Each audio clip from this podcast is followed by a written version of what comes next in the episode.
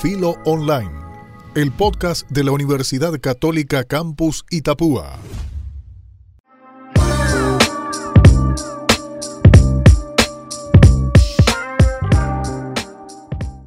Hola, bienvenidos a Filo Online.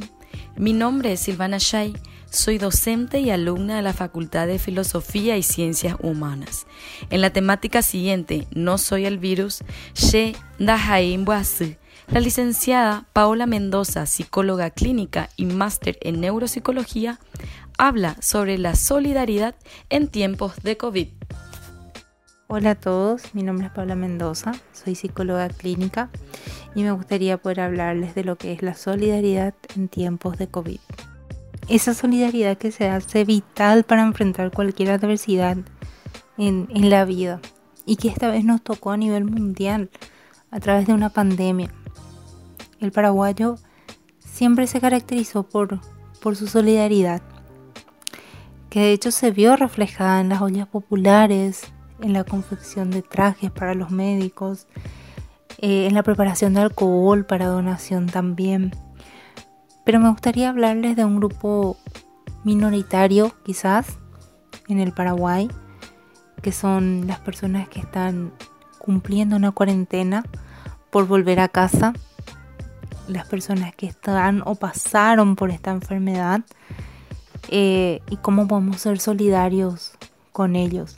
Si bien el Paraguay no fue uno de los países más afectados por todas las medidas que se tomaron y también porque la ciudadanía de alguna forma respondió a esas, a esas medidas.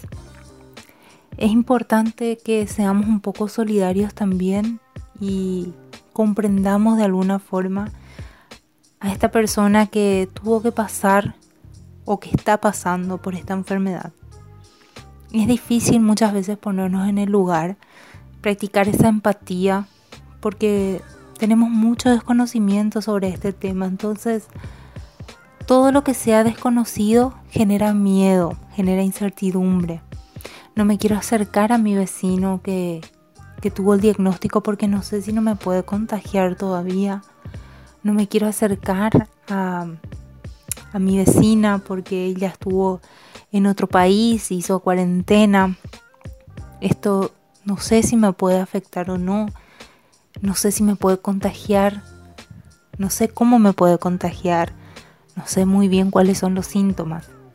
Todo eso genera una, cierta desconfianza eh, y por supuesto el miedo, ¿sí? Esta es una situación que yo creo que nos puede unir mucho o separar mucho y depende de nosotros eh, cuál será el resultado desde nuestro lugar cómo podemos ayudar a la persona, aún respetando también nuestros sentimientos, eh, nuestro miedo. Tenemos un montón de herramientas. Podemos hacer videollamadas, podemos tener algún, gesto, como por ejemplo eh, prepararle una, una merienda, alguna, alguna cosita y llevarles que se sientan que estamos con ellos, que sientan que estamos acompañándoles.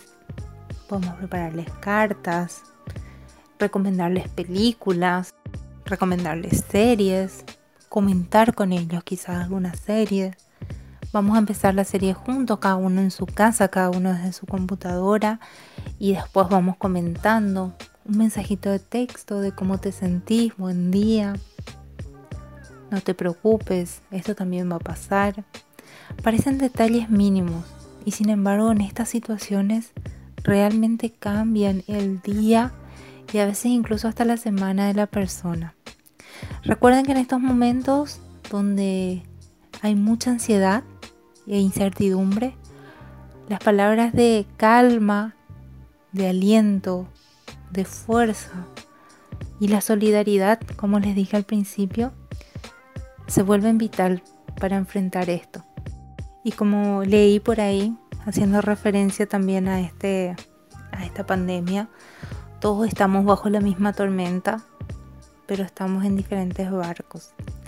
Si es tu caso y vos te encontrás en un barco por ahí más privilegiado, donde no tenés ninguna sospecha de, de tener la enfermedad, donde pudiste cumplir la cuarentena con tu familia, donde pudiste pasar este momento un poco más contenido.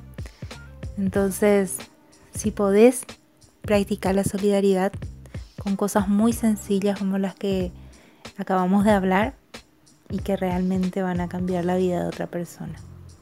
Las falsas noticias, como el COVID-19, se multiplican con facilidad. Así que difundamos información oficial y que se multiplique la fe, la esperanza, el amor y la tranquilidad en nuestra comunidad.